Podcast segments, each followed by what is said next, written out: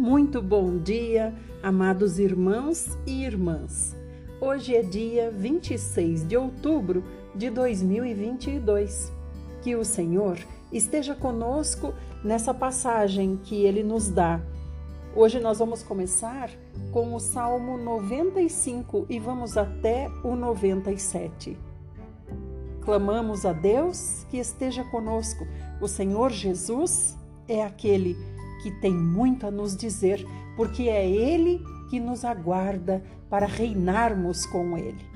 Que nós sejamos aperfeiçoados na leitura de hoje e que o Senhor nos corrija naquilo que nós precisamos urgentemente nos aprimorar. O Salmo 95 é um convite a cantar louvores a Deus. Diz assim: Vinde Cantemos com júbilo ao Senhor, aclamemos a rocha da nossa salvação. Apresentemo-nos diante dele com ações de graças. Vamos adorá-lo com cânticos de louvor. Pois o Senhor é o grande Deus, o magnífico Rei acima de todos os deuses. Em suas mãos estão as profundezas da terra são seus os cumes dos montes. Dele é o mar, foi ele quem o criou, e a terra firme que suas mãos formaram. Vinde, adoremos prostrados e nos ajoelhemos perante o Senhor, o nosso Criador. Porque Ele é o nosso Deus. Nós somos o povo do seu pastoreio e ovelhas conduzidas por sua mão. Tomara que escuteis hoje a sua voz. Não endureçais o vosso coração como em Meribá, e ainda como aquele dia em Massá, no deserto, quando vossos pais me desafiaram e me puseram à prova, embora tivessem visto meus grandes feitos, diz o Senhor. Durante quarenta anos permaneci irado contra aquela geração e declarei: Este é um povo de coração ingrato que não reconhece meus caminhos. Por esse motivo, jurei em minha revolta: essas pessoas jamais entrarão no lugar do meu repouso. Salmo 96 é um tributo à majestade do Senhor. Erguei ao Eterno um cântico novo. Cantai ao Senhor a terra inteira. Cantai ao Senhor, bendizei seu nome dia após dia, anunciai a sua salvação. Proclamai sua glória entre as nações, entre todos os povos, as suas realizações maravilhosas. Pois o Senhor é magnífico, digno de todo o louvor ele inspira mais temor que todos os deuses juntos. Todos os deuses dos pagãos não passam de objetos feitos ídolos, mas o Senhor criou os céus. Majestade e magnificência estão diante do Senhor, poder e dignidade no seu santuário. Famílias de povos, tributai ao Senhor, rendei ao Senhor glória e poder. Dedicai ao Senhor a glória do seu nome, trazei sua devida oferta, entrai em seus átrios, prostrai-vos diante do Senhor no esplendor da sua santidade. Tremei diante dele terra inteira, anunciai entre as nações: o Senhor é Rei. Sim, o mundo está firme e não será abalado. Ele julgará os povos com retidão. Alegrem-se os céus e exulte a terra, estronde o mar e tudo que ele contém. Esteja em festa a campina e tudo quanto nela existe. Regozijem-se todas as árvores da floresta, cantem diante do Senhor, porque ele vem, sim, ele vem julgar a terra. Ele governará o mundo com justiça e os povos com a sua fidelidade. Amém. Salmo 97 Louvor à soberania do Senhor. O Senhor reina. Exulte a terra toda e alegrem-se até as pequenas ilhas mais distantes. Nuvens inescrutáveis e espessas o circundam, retidão e justiça são o alicerce do seu trono. Diante dele alastra-se o fogo, devorando ao redor os seus adversários. Os relâmpagos clarearam o mundo, a terra viu-o e estremeceu. Como cera, derreteram-se os montes diante do Eterno, perante o Senhor de toda a terra. Os céus proclamam a sua justiça e todos os povos veem a sua glória. Sejam decepcionados todos os adoradores de objetos que se vangloriam de seus ídolos objetos, Prostrai-vos diante do Senhor, todos os poderosos. Sião ouve e se rejubila. Exultam as filhas de Judá por causa dos teus julgamentos, Senhor. Pois tu, ó Eterno, o Altíssimo sobre todo o universo, de todos os deuses, és o mais excelso. Vós que amais o Senhor, odiai o mal ele protege as almas de seus fiéis, livrando-os das mãos dos ímpios. A luz amanhece para o justo e para os corações retos o júbilo. Alegrai-vos, justos, alegrai-vos no Senhor e exaltai, lembrando sua santidade. Amados, eu vou dizer uma coisa do meu coração, não sei se vocês sentem o mesmo, mas eu gostaria que ah, na tradução fosse dito assim: ah, onde é que está aqui? Aqui onde diz assim que a respeito de todos os deuses o Senhor é o mais excelso. No, nós estamos em Salmo 97, verso 9. Pois tu, ó Eterno, o Altíssimo sobre todo o universo, de todos os deuses és o mais excelso. E o meu coração não não sente, digamos, paz com essa tradução. Parece que o espírito dentro de mim não se conforma com essa tradução. Mas eu não sei, não conheço o original, estou apenas comentando com os irmãos o meu sentimento. Porque quando a gente diz de todos os deuses o Senhor é o mais excelso, quer dizer que os outros também são sublimes, eminentes, elevados, brilhantes, os deuses demônio. No entanto, só há um Deus. Os outros não merecem sequer o título de Deus ou ser chamados de Deus, mesmo que seja com o D, o D pequeno. Isso é o, meu coração, o que o meu coração sente e eu gostaria de conversar, de falar para vocês, né? Revelar para vocês. Não sei como vocês pensam a respeito. Então, eu gostaria que fosse assim o Altíssimo sobre todo o universo. Não há outro Deus, somente Ele é excelso e não o mais excelso. Feito meu desabafo, agora nós vamos para Provérbios. Provérbios 26, de 9 a 16. Muito bem, Provérbios 26, de 9 a 16. Galho de espinhos na mão de um bêbado é o provérbio ao entendimento dos insensatos. Um arqueiro que fere a todos, tal é o patrão que dá emprego ao insensato e ao bêbado que passam por sua porta. Como um cão que torna o seu vômito é o insensato que repete suas tolices. Vês uma pessoa sábia aos seus próprios olhos? Certamente há mais esperança para o tolo do que para essa pessoa. O preguiçoso alega assim: há uma fera violenta no caminho, um leão feroz rondando pelas ruas. Assim como a porta gira em suas dobradiças, assim o preguiçoso se revira sonolento em sua cama.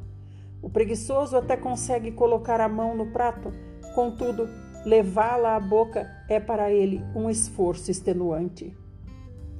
A pessoa indolente se acha mais esperta do que sete homens que respondem com bom senso.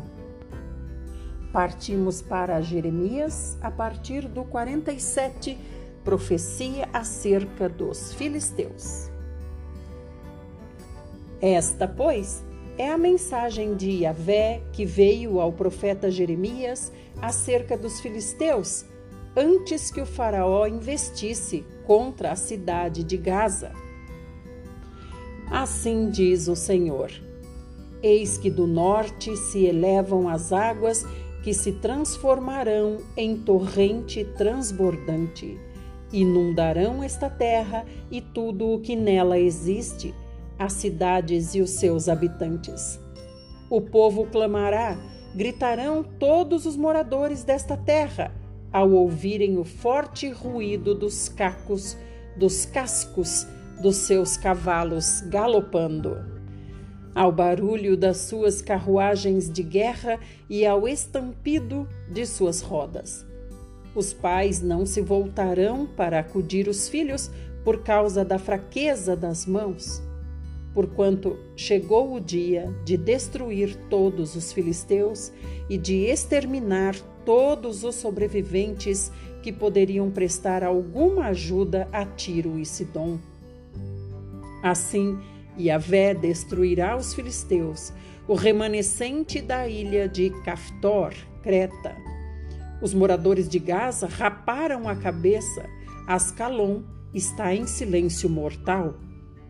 Os remanescentes da planície, até quando retalharás o próprio corpo? A espada de Avé, quando acalmarás? Quando repousarás? Retorna, pois, a tua bainha, descansa e aquieta-te, espada de Yahvé. Mas como poderá a espada de Yahvé se tranquilizar quando o próprio Yahvé lhe deu ordens, quando determinou que ataque violentamente Ascalon e o litoral? Profecia acerca de Moabe. Ora, quanto a Moabe, Assim diz o Eterno, Todo-Poderoso dos Exércitos, Deus de Israel. Ai da cidade de Nebo, erudição, pois ficou reduzida a escombros. Kiriataim, cidade dupla, foi completamente abatida e levada ao cativeiro. Misgabe, a fortaleza, foi igualmente derrotada e arruinada Moabe não é mais louvada. Em Esbom planejam a sua destruição, exclamando: Vinde e exterminemos Moabe, para que deixe de ser uma nação. Tu, ó Madmen, sangria, também serás devastada. Eis que a espada te perseguirá. Eis que se ouvem os gritos de Oronaim, ruína, ruína, total assolamento.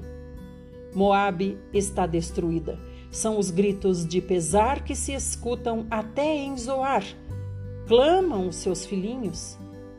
Eles sabem, eles sobem pela estrada para Luite, pranteando amargamente enquanto caminham, porque na descida de Oronaim ouviram gritos de desespero por causa da devastação.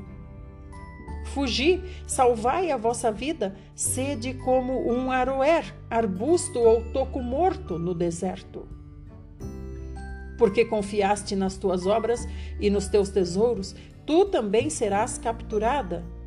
E Camus irá para o cativeiro junto com seus sacerdotes e seus príncipes.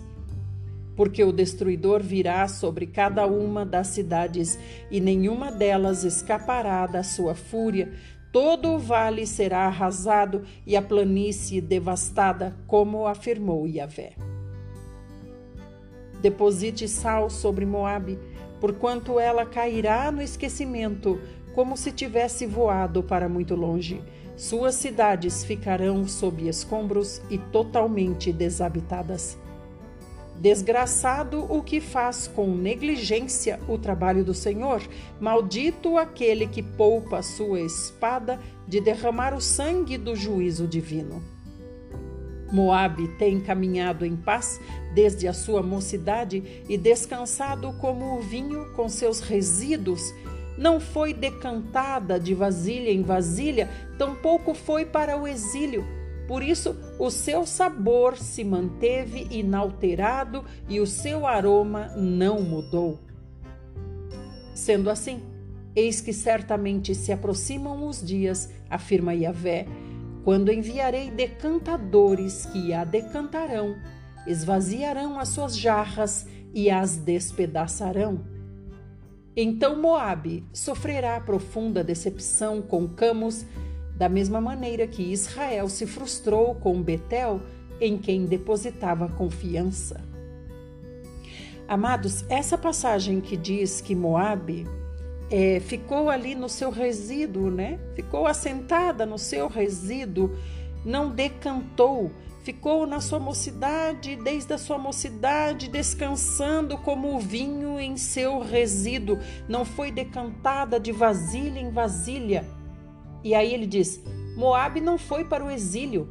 É por isso que Moabe não teve o seu sabor alterado, o seu aroma não mudou. Uma vez, nosso amado irmão Dong, nosso pastor maravilhoso chinês que se mudou para o Brasil para nos abençoar, o Senhor trabalhou tanto nele e ele nos ajudou nessa passagem, dizendo que ser decantado é passar pelos sofrimentos, é tirar os resíduos. Vamos para o próximo áudio.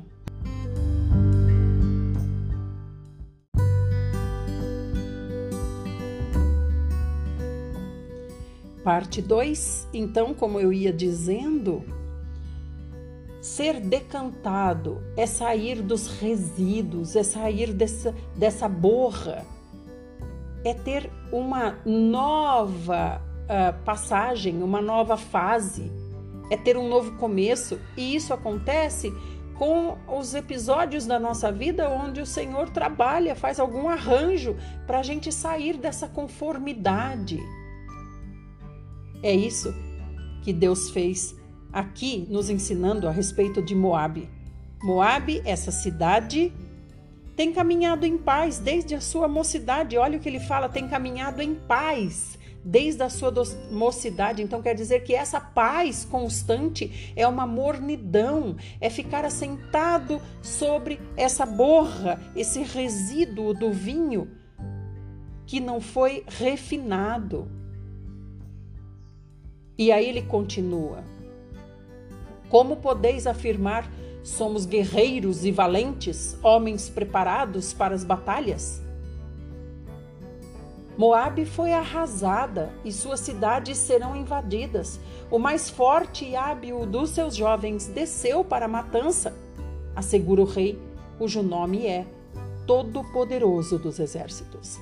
Então o Senhor aqui nos diz, irmãos, olha, como que Moabe pode dizer nós somos guerreiros, somos valentes, somos homens preparados para as batalhas?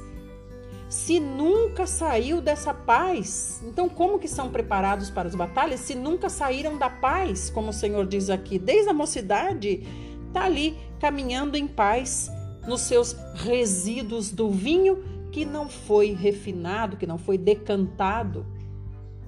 Então o Senhor está nos dizendo: vocês são preparados para serem esses guerreiros valentes? Como?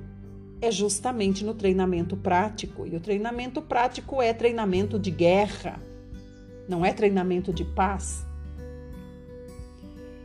Continuando. A calamidade de Moabe se aproxima rapidamente e a sua desgraça muito perto está. Lamentai e pranteai por Moabe, todos os que estais em redor dela e todos os que sabeis a sua fama. Exclamai: Como se quebrou fácil o forte cajado, o poder do cetro majestoso. Desce da tua glória e senta-te no pó, ó cidadão da filha de Dibon, porquanto o exterminador de Moabe já subiu contra ti e destruirá todas as tuas fortalezas. Põe-te junto à estrada e vigia, ó habitante de Aroer. Indaga o homem que foge e a mulher que escapa. O que aconteceu? Moabe foi humilhada, porquanto fora totalmente arruinada. Chorai e gritai, anunciai em Arnon que Moabe está absolutamente destruída. O julgamento se abateu sobre as terras do Planalto, sobre Olom, Jaza e Mefaate, sobre Dibon, Nebo e Bet de Blataim. A Kiriatim, Bet Gamu e Bet Meon, a Kiriat e Bosra, a todas as cidades de Moabe distantes e próximas. Foi cortado rente o chifre, o poder de Moabe. Seu braço fora quebrado, afirma o Senhor. Embriagai-o, porquanto ele provocou Yahvé. Moabe se revolverá no seu próprio vômito e ele, do mesmo modo, será envergonhado. Pois Israel não foi também ridicularizado? Porventura foi achado entre roubadores, para que sempre que falas dele sacudas a cabeça em sinal de zombaria? Ó habitantes de Moabe, abandonai o quanto antes as cidades e buscai viver no rochedo, sede como a pomba que se aninha nas beiras seguras dos penhascos. Temos ouvido da soberba de Moabe, da sua grande arrogância, do seu imenso orgulho e empáfia, da sua presunção e da insolência do seu espírito de superioridade. Eu conheço bem o teu descaramento, afirma Yahvé, a tua tagarelice sem fundamento e as suas atitudes sem valor e que não chegam a parte alguma. Por isso, me levantarei por Moabe, bradarei em favor de toda a terra de Moabe, prantearei pelos moradores de Kir-Eres. Lamentarei por todos vós, mais do que choro por Jazar, ó videiras de Sibma os teus ramos ultrapassaram o mar e chegaram a Jazar. Mas o destruidor caiu sobre as tuas frutas de verão e sobre a tua colheita de uvas. A alegria e a satisfação abandonaram as terras férteis de Moabe. Interrompi a produção de vinho nos lagares. Ninguém mais pisa uvas com brados de alegria, embora haja sim gritos, estes não são de alegria. O grito de Esbom é ouvido em Eleale e Jaás, desde as terras de Zoar até Oronaim e Eglate Selizia, pois até mesmo as muitas águas de Ninrim secaram. Em Moabe exterminarei por completo aqueles que prestam homenagens e depositam suas ofertas em altares idólatras e queimam incenso a deuses estranhos, assegura Yahvé. Por este motivo, o meu coração está em prantos por Moabe, como os pífaros, como o som triste da flauta dos pranteadores. Lamenta-se pelos moradores de Kir Eres. Ora, toda a riqueza que acumularam se esvaiu. Toda a cabeça foi rapada e toda a barba cortada. Todas as mãos estão repletas de escoriações e incisões, e toda a cintura foi coberta com veste de luto e lamento. Em todos os terraços de Moabe e nas praças não há nada além de dor, choro e lamento, porquanto despedacei Moabe como um jarro desprezado que alguém atira no chão, afirma o Senhor.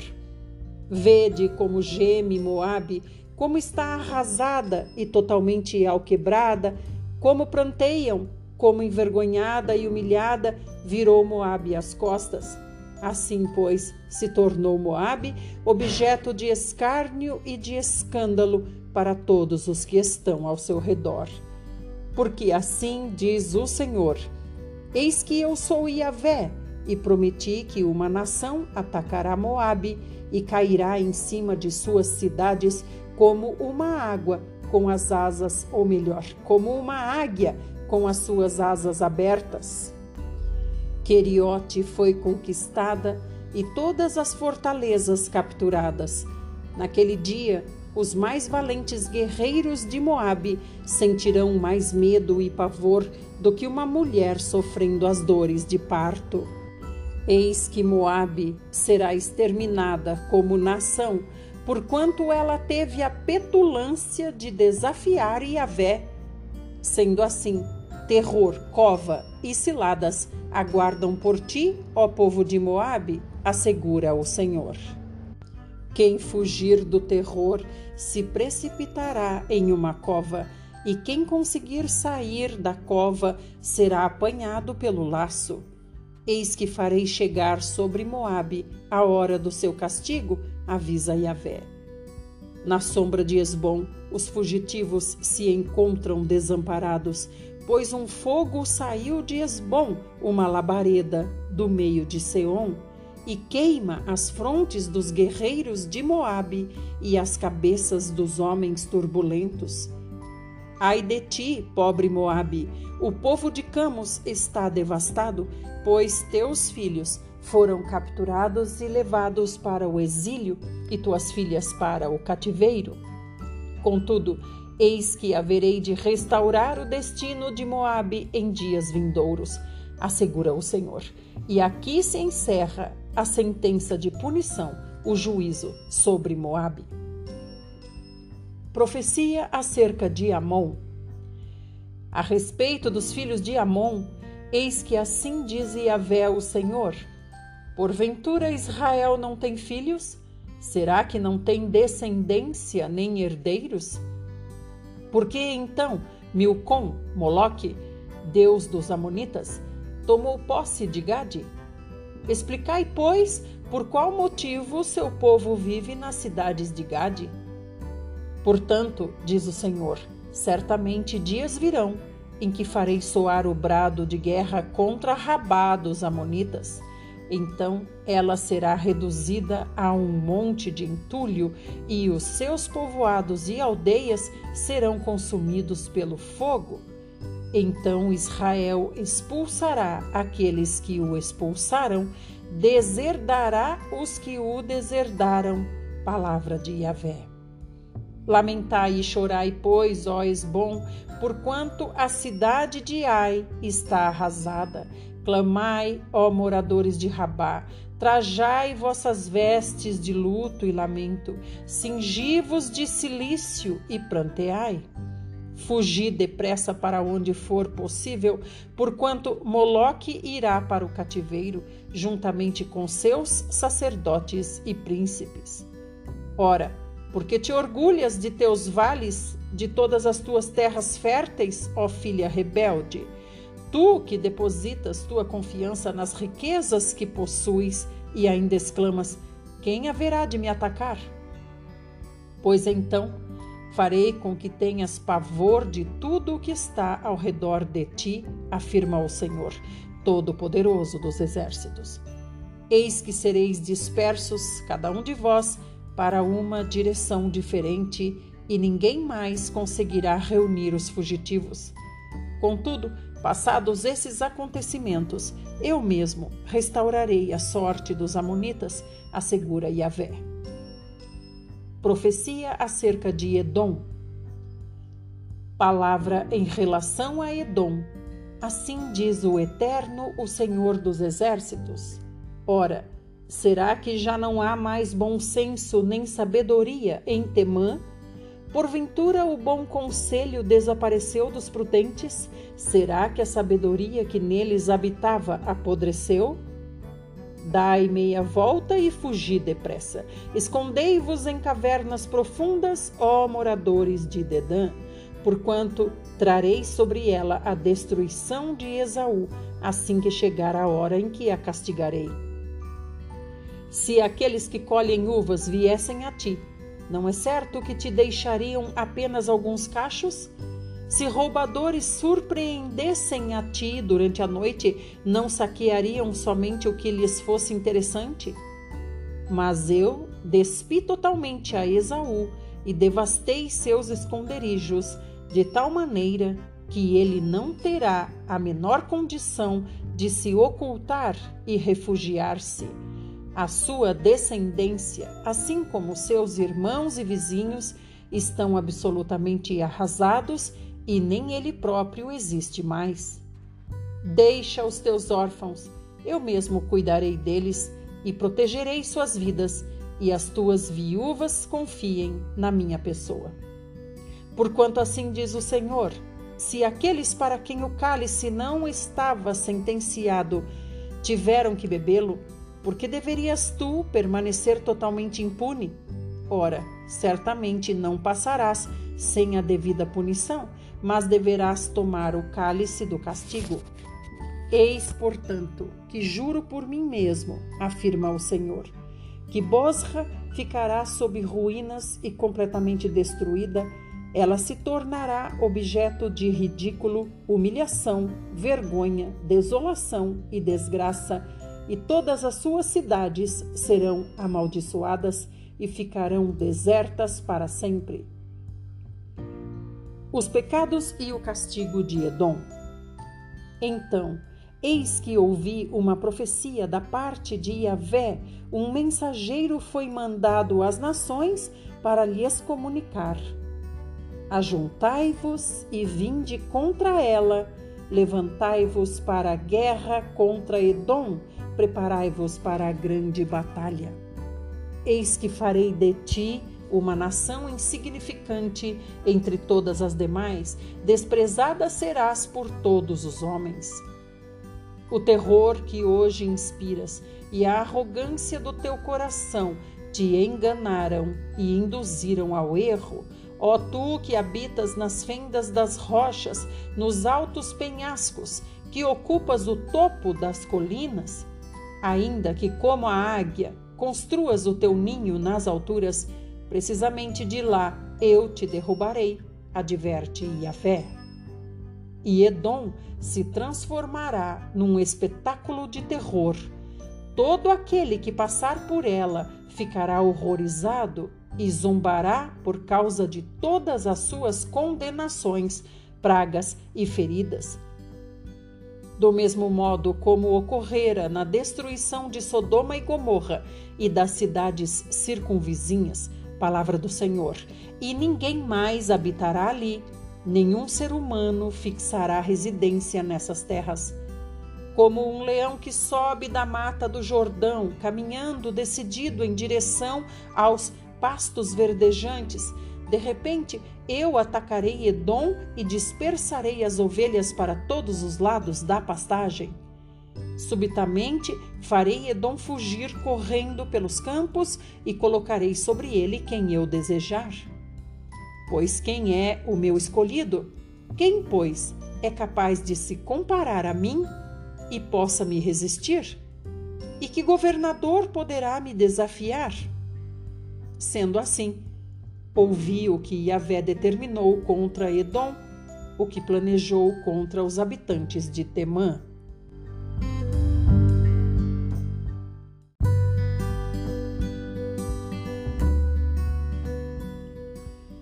Parte 3 Até mesmo crianças e idosos serão arrastados, como ovelhas incapazes arrastadas pelas feras, e as pastagens ficarão assoladas por causa deles.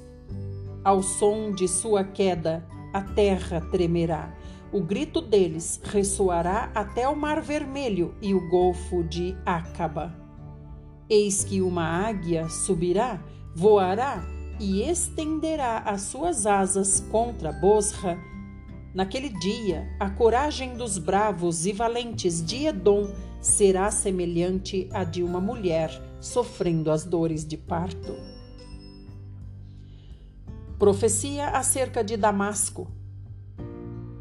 E Yahvé disse o seguinte em relação a Damasco: Eis que Ramate e Arpade estão perplexas, porquanto ouviram más notícias, estão chocadas e abatidas, preocupadas com o mar que se agita. Damasco tornou-se frágil, deu meia volta para fugir, mas o pânico tomou conta dela e a paralisou. Angústia e dor se apoderaram dela, dores como as sofridas por uma mulher em trabalho de parto. Oh, como está desprezada a grande e formosa cidade, a conhecida cidade da alegria. Por este motivo, os seus jovens cairão nas ruas e todos os seus guerreiros ficarão atônitos e em total silêncio naquele dia, afirma o Eterno Todo-Poderoso dos Exércitos. Atearei fogo às muralhas de Damasco, fogo de tal ordem que consumirá as fortalezas e o palácio de Ben-Hadad. Profecia acerca de Quedar e Azor. Quanto a Quedar e os reinos de Azor, que Nabucodonosor, rei da Babilônia, derrotou, eis que assim fala o Senhor: Levantai-vos, subi contra Quedar e destruí os homens do Oriente seus tabernáculos, tendas e seus rebanhos serão todos tomados de ti. Suas lonas, cortinas e todos os utensílios serão levados pelo inimigo, como também os seus vasos e seus camelos, e lhes gritarão: Eis que há terror por todos os lados. Nesta hora, fugi sem demora. Desviai-vos para muito longe, escondei-vos em cavernas e fendas profundas nos rochedos, ó moradores de Azor. Adverte Yahvé, porquanto Nabucodonosor, rei da Babilônia, já tramou e fez planos a fim de invadi-los. Porquanto Portanto, preparai-vos, atacai vós uma nação que está tranquila, onde vive despreocupada e confiante, orienta Yahvé. Uma nação que não tem portões trancados, cujos moradores vivem isolados de outras nações. Seus camelos se tornarão despojo e suas grandes manadas espólio para vós. Eis que espalharei ao vento aqueles que rapam a cabeça ou prendem o cabelo junto à testa, e de toda parte trarei ruína e destruição sobre vós. Palavra do Senhor. Deste modo, Azor se transformará em morada de chacais, um imenso deserto e uma ruína para sempre. Ninguém mais habitará ali, nenhum ser humano nela fixará sua morada. Profecia acerca de Elão. Esta é a mensagem de Yahvé que veio ao profeta Jeremias em relação à cidade de Elão, no início do governo de Zedequias, rei de Judá. E trarei os quatro ventos que procedem dos quatro cantos do céu e os soprarei sobre Elão, a fim de espalhar todo o seu povo em todas as direções pelos quatro ventos da terra, e não haverá nenhuma nação para onde não sejam levados os expatriados de Elão. E farei que Elão desfaleça diante de seus inimigos e perante todos quantos procuram exterminá-lo, trarei sobre eles a desgraça, o furor da minha ira, assegura Yahvé, e mandarei contra eles a guerra até que eu os tenha aniquilado. Porei o meu trono em Elão e destruirei dali o rei e todos os seus príncipes, afirma o Senhor. Contudo, nos últimos dias acontecerá que mudarei a sorte de Elão. Eis que eu, Yahvé, o Senhor, tenho dito. Profecia acerca da Babilônia. Este é o oráculo de Yahvé, comunicado através do profeta Jeremias a respeito da Babilônia e de toda a nação dos caldeus. Anunciai, pois, e proclamai entre as nações: erguei uma bandeira, um sinal, fazei com que todos saibam. Não escondais nenhuma informação, exclamai: Eis que a Babilônia foi conquistada. Marduk, o deus caldeu Bel, foi abatido e humilhado. Marduk está apavorado, seus ídolos estão prostrados e os seus deuses desesperados pois uma nação vinda do norte vem atacar a Babilônia e transformará suas terras em deserto e assolação. Ninguém mais viverá nela, tanto seres humanos como animais fugirão apavorados. Na época em que estes acontecimentos se derem e naqueles dias de terror, declara Yahvé, a população de Israel e o povo de Judá virão juntos, pranteando e clamando pelo favor do Senhor, o seu Deus. Indagarão pelo caminho que leva a Sião e voltarão suas faces na direção dela. Virão e se apegarão com devoção a Yahvé, exclamando: Vinde todos, univos, pois, ao Senhor em aliança eterna, pacto que jamais será esquecido. Ora, meu povo tem sido como ovelhas perdidas, seus pastores as desencaminharam e as fizeram perambular pelas colinas.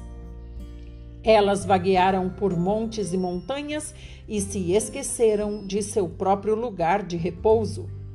Todas que, todos os que as encontram as devoram. Os seus inimigos exclamaram: não somos os culpados por suas mortes, afinal foram elas que pecaram contra Yahvé, seu verdadeiro campo de justiça e paz. Sim, o Senhor, a esperança viva de seus antepassados. Fugi depressa da Babilônia e saí, todos vós das terras dos caldeus babilônios, sede como os bodes que lideram os rebanhos. Pois das terras do norte eu, Yahvé, eu mesmo, haverei de organizar e mobilizar uma poderosa coalizão de fortes nações. Eis que elas tomarão posição de combate contra ela e a tomarão completamente. Suas flechas serão como valentes, bem treinados, que sempre cumprem cabalmente suas missões. E assim, a Caldeia, a Babilônia, será toda saqueada, e todos que a saquearem sairão dela fartos. Palavra de Yahvé.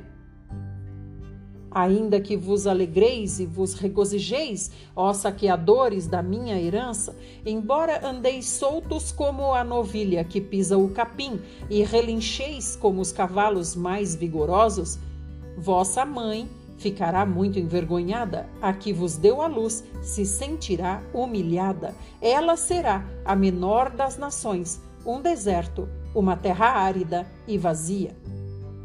Por causa da ira de Yahvé, não mais voltará a ser habitada a Babilônia. Pelo contrário, ela se tornará absolutamente desolada. Todas as pessoas que passarem pelas ruínas da Babilônia ficarão chocadas e demonstrarão seu horror e escárnio por conta de todas as suas desgraças e feridas. Tomai, pois, posição de ataque em torno da cidade da Babilônia. Todos vós que manejam com grande habilidade os arcos, preparai-vos, atirai contra ela, não poupeis flechas, porque ela tem pecado contra Yahvé, o Senhor. Bradai contra ela, cercando-a, ela já se rendeu. Caíram suas grandes torres, as suas fortes muralhas estão no chão, pois esta é a vingança justa do Senhor. Vingai-vos dela também, fazei-lhe o mesmo que ela fez aos outros.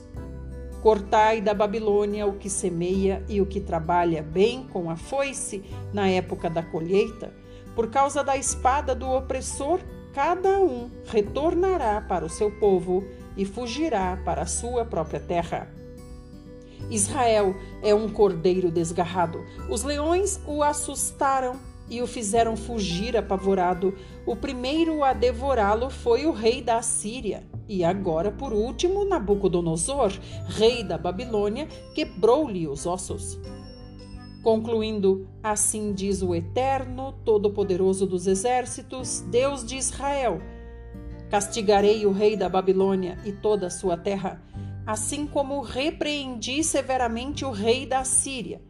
Contudo, haverei de trazer Israel de volta à sua própria pastagem, e ele pastará no Carmelo e em Bazã, e com fartura saciará a sua fome nos montes de Efraim e em Gileade Naquela época e durante todos aqueles dias, afirma o Senhor, se tentará achar alguma iniquidade em Israel, porém nenhuma falta será encontrada, buscar-se-á por pecados em Judá, mas igualmente nenhum erro será localizado, porquanto todo o remanescente que eu poupar estará definitivamente perdoado.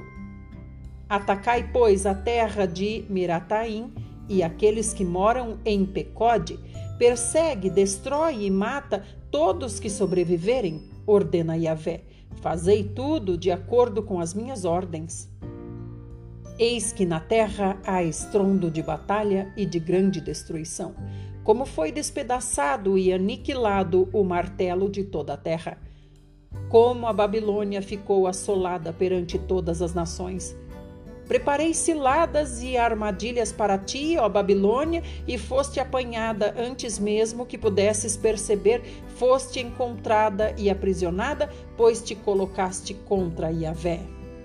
O Senhor abriu o seu arsenal e trouxe para fora as armas da sua ira, pois o soberano todo-poderoso dos exércitos tem trabalho para realizar na terra dos caldeus babilônios.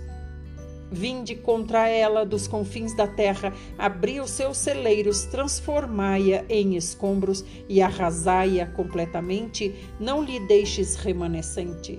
Exterminai todos os seus jovens guerreiros, como se fossem novilhos que descem ao matadouro. Ai deles, porquanto chegou o seu dia, o momento preciso de serem castigados. Esta é a voz dos que fogem e escapam da terra da Babilônia para proclamar em Sião o dia da vingança de Yahvé, nosso Deus, a hora da vingança do seu templo. Convocai contra a Babilônia os flecheiros, todos os que preparam arcos, acampai ao seu redor, ninguém escape dela. Retribuí-lhe de acordo com a sua obra, fazei a ela o mesmo que fez aos outros, porque agiu com arrogância contra a pessoa de Yahvé, contra o Eterno, o Santíssimo de Israel. Por isso, os seus jovens tombarão nas ruas e todos os seus guerreiros se calarão naquele terrível dia da vingança, adverte o Senhor. Vê Eis que me disponho contra ti, ó nação insolente, afirma o Eterno Todo-Poderoso dos Exércitos, porquanto chegou o seu dia, a exata hora de ser castigada. A arrogância e toda petulância tropeçará e cairá, e ninguém a ajudará a se levantar. Incendiarei as cidades da Babilônia e um grande fogo consumirá todo o seu redor. Assim, revela o Eterno Todo-Poderoso dos Exércitos, os filhos de Israel estão sendo oprimidos do mesmo modo que todo o povo de Judá. Todos aqueles que os levaram cativos os mantêm presos e recusam-se a libertá-los. Mas o seu redentor é poderoso, o seu nome é Yahvé dos Exércitos com toda certeza, ele defenderá em juízo a causa deles, para dar paz e descanso à terra, mas grande preocupação aos moradores da Babilônia. Eis que a espada da guerra virá sobre os babilônios, afirma Yahvé, contra todos os cidadãos da Babilônia e principalmente contra seus líderes, governantes e sábios. Uma espada contra os teus falsos profetas eles se tornarão bravateiros, homens tolos.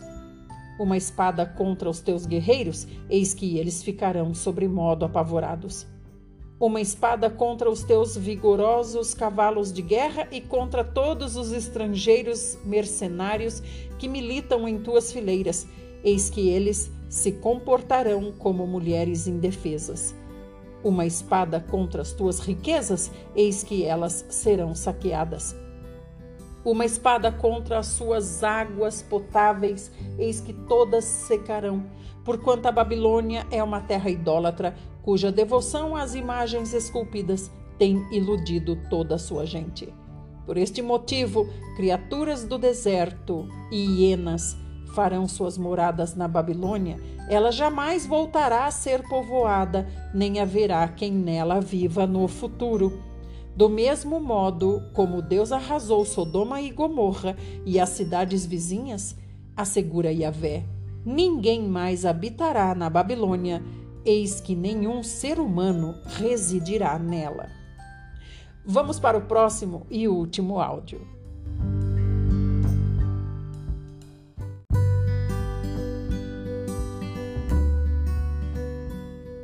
Parte 4 e última.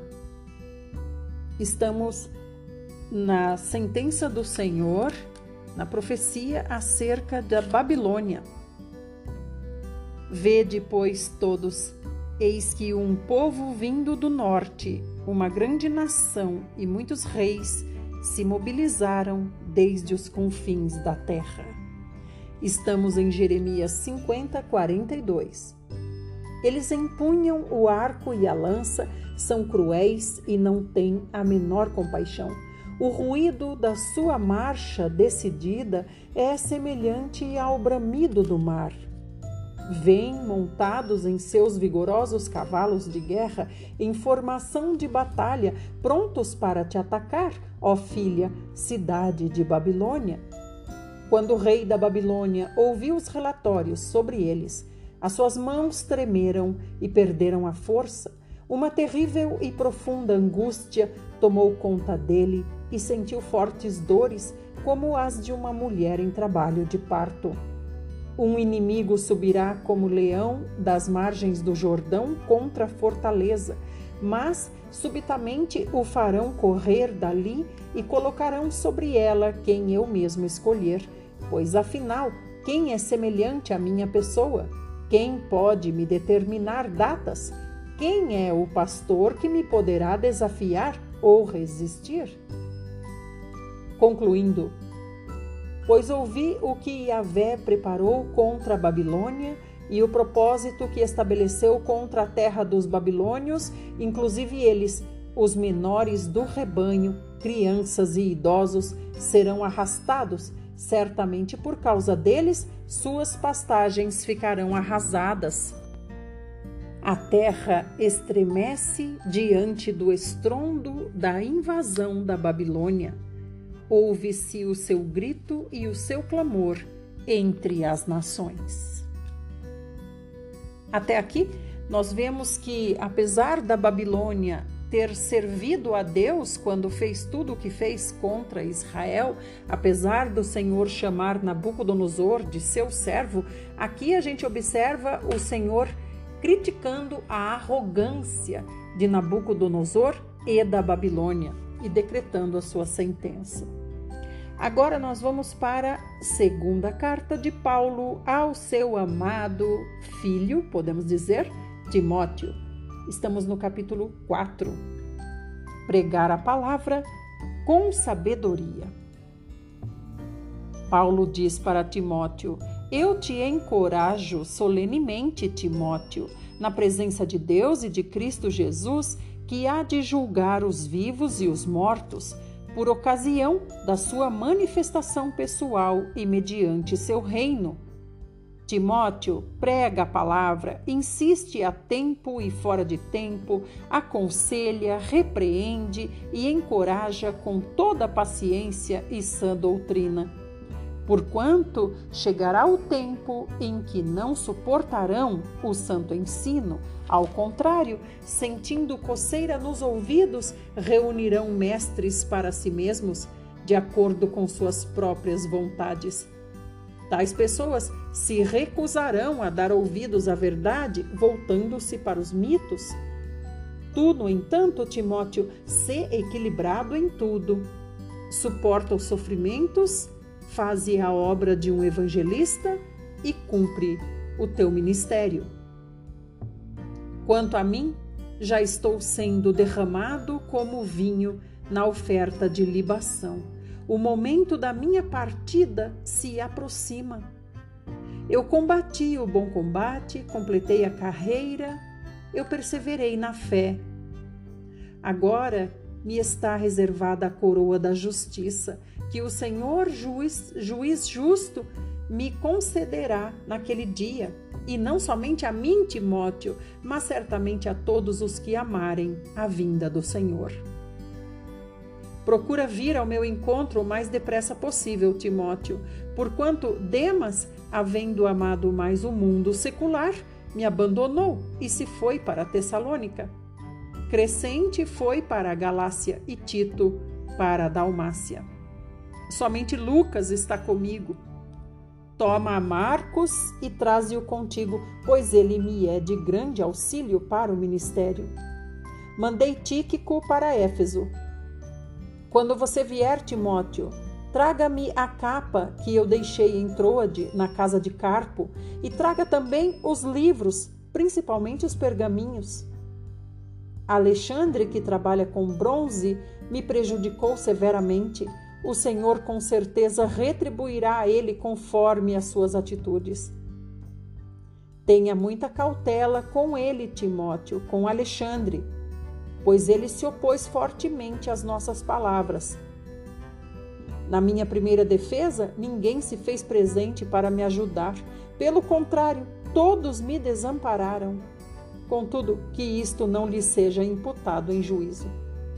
Todavia, Timóteo, o Senhor permaneceu ao meu lado e me abençoou com forças para que por meu intermédio a mensagem fosse plenamente proclamada e todos os que não são judeus a ouvissem, e eu fui livrado da boca do leão. Assim, o Senhor me livrará também de toda obra maligna e me conduzirá a salvo para o seu reino celestial. A ele seja glória para todos sempre. Amém. Saúda a Prisca e Áquila e a casa de Onesíforo que interessante, irmãos, aqui no meu está dizendo Prisca. Será que era o apelido de Priscila? Ou foi um erro na, aqui na, na edição, né? Saúda Priscila e Áquila e a casa de Onesíforo. Erasto permaneceu em Corinto, mas deixei Trófimo enfermo em Mileto. Apressa-te, Timóteo, a vir antes do inverno Eúbulo, Prudente, Lino, Cláudia e todos os irmãos te enviam fraternais saudações. O Senhor seja com o teu espírito, a graça seja com todos vós. Amados, aqui termina a segunda carta que Paulo escreveu para Timóteo e que chegou até nossas mãos. Interessante que Paulo diz: apressa-te, Timóteo, para vir antes do inverno. Deve ser por dois motivos, né? O primeiro motivo é que a capa não está lá com Paulo. Então Paulo não tem como se aquecer no inverno, né, na prisão onde ele está. E também, provavelmente por cuidado com Tito, para ele não viajar, no, ou melhor, com Timóteo, para ele não viajar no inverno. Agora nós vamos começar Tito. Vamos ler o primeiro capítulo hoje, Paulo, servo de Deus e apóstolo de Jesus Cristo, para promover a fé que é dos eleitos de Deus e o pleno conhecimento da verdade que conduz à piedade. Fé e conhecimento que se fundamentam na esperança da vida eterna, a qual o Deus que não mente prometeu antes da criação do mundo no devido tempo, ele trouxe à luz sua palavra por meio da pregação que me foi confiada por intermédio, por determinação de Deus, nosso Salvador. A Tito, meu verdadeiro filho em nossa fé comum, graça e paz da parte de Deus Pai e de Cristo Jesus, nosso Salvador. Para esta missão te deixei em Creta para que pusesses em ordem o que ainda faltava e constituísses presbíteros de acordo com as minhas orientações. É necessário, portanto, que o presbítero seja irrepreensível, marido de uma só mulher e tenha filhos cristãos que não sejam acusados de libertinagem ou de insubmissão. Por ser encarregado da obra de Deus, é indispensável que o bispo seja irrepreensível, não arrogante, não briguento, não apegado ao vinho, não violento, nem dominado pela ganância. Ao contrário, é preciso que ele seja hospitaleiro, amigo do bem, sensato, justo, piedoso, tenha domínio próprio e apegue-se firmemente à fiel palavra da forma como foi ministrada, a fim de que seja capaz tanto de encorajar os crentes na sã doutrina, quanto de convencer os que se opõem a ela. Porquanto há muitos insubmissos que não passam de tagarelas e ludibriadores, principalmente os do grupo da circuncisão. É necessário fazê-los calar, pois, motivados pela cobiça, transtornam casas inteiras pregando o que não convém. Um dos seus próprios profetas declarou: Os cretenses são sempre mentirosos, feras malignas, glutões preguiçosos. Esse testemunho é verdadeiro. Portanto, repreende-os com toda a severidade, para que se submetam a uma só fé sadia, não dando ouvidos a fábulas judaicas, nem a mandamentos de homens que se desviam da verdade. Para as pessoas puras, tudo é puro. No entanto, para os corrompidos e descrentes, nada é puro. Pelo contrário, tanto a razão quanto a consciência deles estão pervertidas. Eles afirmam que conhecem a Deus, mas por meio de suas atitudes o negam e por isso são abomináveis, insubordinados e desqualificados para qualquer obra. Amados irmãos, isso é muito importante. O que nos desqualifica para qualquer obra é sermos insubordinados, ou seja, não obedecer aquilo que o Senhor está falando. É como nós comentamos esses dias: não adianta fazer mil coisas para Deus se Ele não está mandando fazer essas mil coisas. É melhor fazer uma coisa pequena de, desde que seja o que o Senhor está mandando. Essa coisa pequena vai ter muito maior valor do que as mil que ele não mandou fazer. É como um filho que o pai, ao sair para trabalhar, diga: Filho, engraxa o sapato do papai, por favor, para a hora que eu chegar do trabalho, eu poder calçar esse sapato e ir para determinada festa ou alguma coisa assim. E quando o pai chega, o filho não engraxou o sapato, mas lavou o quintal, fez isso, fez aquilo, fez mil coisas, até pintou a casa. Como que o pai vai se sentir? O sapato não foi engraxado. Então, mais valor tem o sapato engraxado do que toda a casa transformada. Amados, fiquem bem e amanhã voltaremos, se o nosso maravilhoso Senhor Jesus assim o fizer. Eu não sei se vocês puderam perceber que está um barulhão hoje aqui na rua de casa, porque eu moro na roça, na terra de, na rua de terra, e tem um caminhão da prefeitura hoje aqui uh, aplanando a rua. Fiquem bem e até amanhã.